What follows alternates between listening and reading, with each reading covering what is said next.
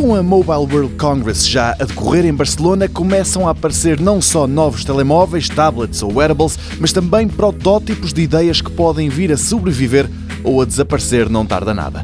E a Vivo, uma fabricante chinesa de smartphones, parece ser das marcas que tem ideias mais interessantes. Para já, aproveitou a feira de Barcelona para mostrar a segunda versão de um leitor de impressões digitais integrado no ecrã.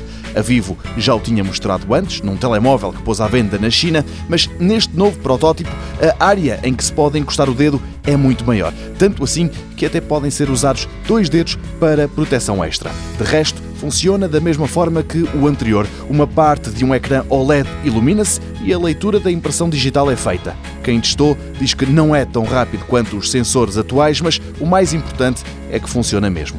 O protótipo apresentado pela Vivo declarou guerra às molduras à volta do ecrã, só há uma que ainda resiste, no fundo do painel. O fim do botão que lê impressões digitais contribui para isso, mas não está sozinho.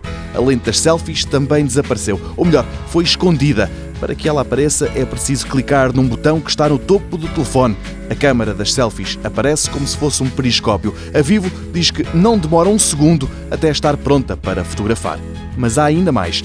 A ausência de moldura ditou também que desaparecesse a grelha e a coluna que normalmente permite ouvir a pessoa que está do outro lado de um telefonema. Mas também para isto, a Vivo encontrou uma solução. Todo o telefone vibra e todo ele é uma espécie de altifalante que pode ser usado de forma privada ou em alta voz. Para já, a fabricante diz que tudo o que está no protótipo são apenas ideias, mas quem sabe se daqui a um ano ou dois algumas não se tornam realidade.